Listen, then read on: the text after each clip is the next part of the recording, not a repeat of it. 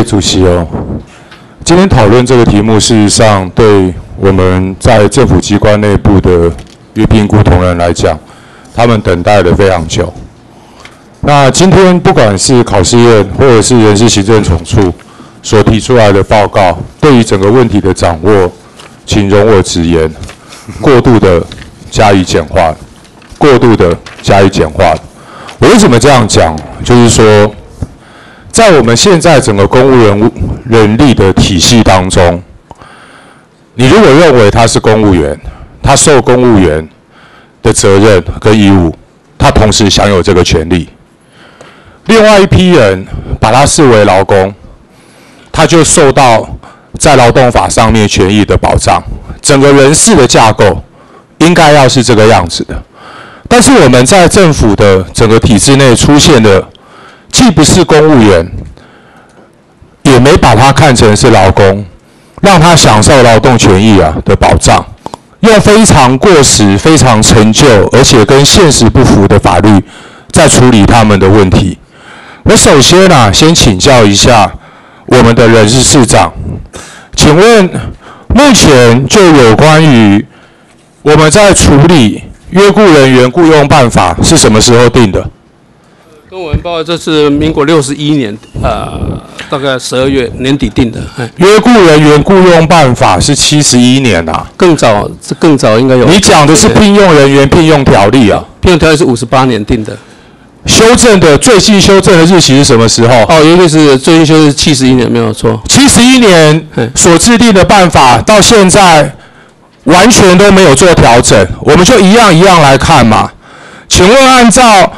约雇人员雇佣办法，它限制的是临时性、季节性的事项。现实上面，我们的约雇人员全部都符合这个要件吗？呃，我想约雇人员里面有好几款啦，应该有好几款的一个禁用的一个一个可能。没关系嘛，现在直接拿第二条出来啊，直接拿第二条出来啊，就是约雇人员雇佣办法里面啊。全部都是限于临时性、季节性的工作啊。那你的意思是说，在约雇人员雇佣办法里面，里面有性质是不定期的，然后还可以按照这个办法弄的。那主计人事长，你说有好几款，请问你讲的是第几款？呃，原则上当然它是以临时性为主啦，跟季节性为主的一个。你说原则上是以这个为主啊？例外是什么？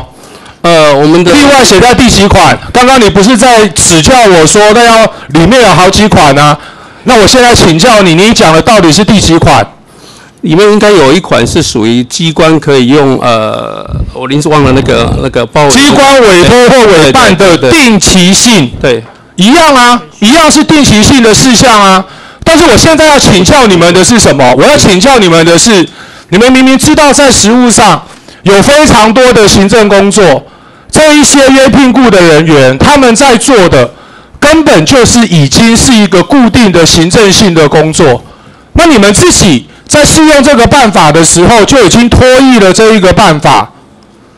它里面所明定的要件，那不是政府带头违法吗？呃，公文报，我想在雇佣办法第五条里面也有提到啦，就是说，呃，那当然是一年嘛，哈。那如果继续这个呃任务没有完成，对啊，所以你们在做的就是什么？根本就是昧于现实的脱法行为啊！到了一年以后续聘，到了一年以后续聘，做到六十五岁的时候退休，情况不是这样吗？呃，我想。每一个状况不一啦，有些可能呃呃，来，我们直接看比较，我们直接看下一页。我对于有行政部门，你们事实上要讨论问题，就认真讨论问题啊，不要在那边打太极拳，回避来回避去的嘛。来，请看上面，我们目前约雇人员各机关。聘雇人员办理的业务常常跟内部职员办理的工作相近，难以区隔，所以引发同工不同酬的争议。实务上，机关的聘雇人员多有久任情况，而且会工作到六十五岁。这个内容，人事长你还记得吗？是有部分是会这样这样一个一个状况了。那我现在在问人事长的是这个内容，你还记得吗？呃，请委员指教这个内容。这个是这这个内容，人事长，我跟您报告，是您自己的出国报告，这是你的出国报告，这个是你写的吗？呃，做报呃，同然会有先做一个初稿，那我有有看过了。所以对嘛，所以我才问你说，你自己写的报告的内容，你到底是熟悉还是不熟悉嘛？那你自己的出国报告都写成这个样子了，结果今天来立法院的报告里面还开始凹，说那个是限于临时性跟季节性的。那实物上面就不是这个样子啊！那你们今天怎么会今天到立法院来讨论这么重要的问题的时候，还是过去跟以前过去那样子陈腐的观念，似乎是铁板一块，动都不肯动？如果说他们实际上面在执行的工作内容跟一般的人是一样的话，那接下来你为什么拒绝、不愿意给他们不定期的保障？理由到底是什么？呃，我想跟跟委委委员报告，我想呃，现在也是一年一聘，然后有需要就继续做一个一个续约嘛，哈，就是这样，直到他。对啊，啊，所以我现在有问题就变成的是，你们现在哈约雇人员雇佣办法，我请教一下人事长，这个是什么未接定位的行政命令？它是一个就是一个行政呃工业行呃职权命令这样一个方式。它就是一个职权命令，哈，针对这样子的一个职权命令，跟我们目前在劳动基准法里面，对于一个雇主对劳工，劳工应该享用的保障，我直接讲啦，你们用一个三十六年前，三十六年前这么老的一个职权命令，从那个时候的思维，在限制这一些每天在公部门当中。透过用约聘雇这样子身份的人，在剥夺他们实际上面的权利，让他们没有享没有办法享受到他们自己支出了劳动力以后所应该有的保障。呃，我跟委员委员报告，虽然他没有适用劳基法，不过我想我们在很多方面都有有相关的这个法制的规定嘛。那所以我现在在问你嘛，哈好，编制外的约聘雇人员。是不是也不适用劳基法？我们编制外没有没有叫约约约聘雇人员，有的那个编制内，我们预算原有的编制内都对嘛？但是现在各个机关。包括学校有非常多编制外的约聘雇人员，人事长知道吗？我知道叫做那个叫做呃企业聘用的人员，那是通常法律里面有，在学校里面有约用人员。他们有没有适用劳基法？呃，他们是适用劳基法。对啊，那编制内的约聘雇人员不适用劳基法，编制外的约聘雇人员适用劳基法，这这到底是一个什么道理啊？呃，我跟委员报告，我想基本上呃我们在政府里面比较偏向。呃，从事这个政府的公共服务任务这一部分呢，是预算员额里面我们称的叫做约聘雇人员，所以他跟公务人员一样。对不起哦，人事长，您自己再回去哦，了解一下实务上面进行实际的状况。所谓编制内跟编制外约聘雇人员，事实上在看的只有员额的限制。他们在第一线的工作现场，真的是如同您今天在委员会里面报告的工作性质有不一样吗？你确定吗？呃，我的工作性质是指，哦，我们在一般的行政机关里面做了比较偏跟民众直接服务的这个公共服务，是这种性质。那在学校里面当然是做教育服务的一个一个工作。我想我我指的是这两个的一个一个。对嘛？所以嘛，你现在在进行规范的时候，你还是要回到第一线的劳动现场去看呐。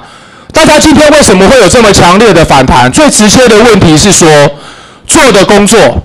几乎都是一样的，享受的保障天高地远。那你当然可以说，他没有通过公务员考考试，他不应该享有公务员应该有的福利跟保障。这个我们认同也接受。但是下一个问题，他明明就是在做劳动的服务，在进行劳动的支出，那这个时候为什么不给他居于劳工地位相关有的权益的保障？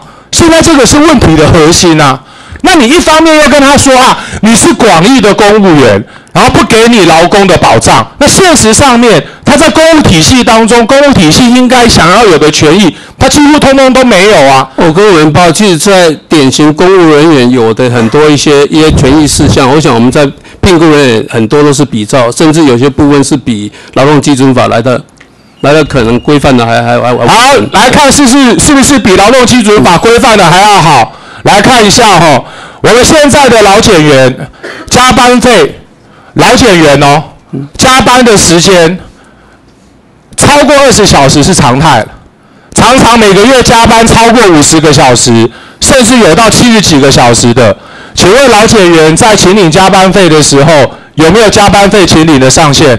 呃，我们其实我们加班费已经有一些特案的，虽虽然一般是指对不起哦，不要讲特案。但是我现在只要你给所有的老检员一个清楚的答案。我我我加班超过二十个小时，领不领得到加班费？我跟委员报告，我们加班费里面有做了两个很大一个一个一个调整，一个就是二十二十小时的部分，只要这个机关任务有。有特殊的情形，当然可以超过二十小时。另外好，所以劳检员算不算有特殊的情形？啊，这个是由那个，我想应该是劳劳劳劳动机关的去。好，劳动机关来请劳动部，算不算有特殊的情形？劳检员加班超过二十小时，领不领得到加班费？今天人事长显然是来这边打太极拳的啦。那我的问题很具体嘛，请问一下，超过二十小时领不领得到加班费？呃，各位报告，现在其实，在各机关如果有特殊情形的话，如果只要有，对嘛？你你们都是讲有特殊情形，但是在第一线的老检员，他们反映出来的是，我加班费就领不到嘛。所以既然呐、啊，吼，人事长说法规有这样子许可的空间，那您也说法规有这样许可的空间，劳动部今天可不可以在这边做一个政策立场的宣示？就老检员的部分，绝对就是有特殊的情况。我们让第一线的劳检员这么辛苦，加班超过二十个小时的，可以请你加班费，可以做这样子的宣誓吗？各位报告，这个还是从我们各执行单位的状况来做认定。对嘛？那我现在就告诉你们呐、啊，在各执行单位第一线的老检员超过二十小时就是领不到加班费啊！你你们没有人有担当啊！啊，我今天话在这边讲的都很漂亮啊。说啊，不是二十小时的限制啦，有特殊情形都可以领，那没有关系啊。那我现在就具体的请教你，我们讨论问题就具体嘛。超过二十小时的劳检员，我们让他请领加班费，劳动部赞不赞成？呃，跟委员报告，我们目前我们职安署的做法是，原则上只要是有他超过了四十的话，我们会让他领加班费。那其他地方政府呢？我想今天劳动部愿不愿意以中央主管机关的政策立场？讲得很清楚，我们的老检员太辛苦了。第一线的老检员加班超过了时数，当然福报加班不能算呐。实际有加班的事实就应该给加班费。这件事情，劳动部愿不愿意中央主管机关的立场告诉全国各个地方的地方政府还有劳检单位，我们应该按照这个原则来处理。各位报告，我们还是按照各执行机关的现状，我们来做审视，再来做决定啊。所谓各执行机关的现状来做审视，譬如说，请你上上面看，这个是监察院纠正的内容。监察院纠正的内容就是每个月加班的时数常常超过五十个小时，领不到加班费啊。那监察院纠正的说话的，今天劳动部在这边讲的是空话。我现在秀出来的只有台南市政府，台南市政府劳检员的加班的时数。三四十个小时很正常，还有超过七十个小时的，你已经让人家加班这么久了，给人家领加班费到底有什么不对？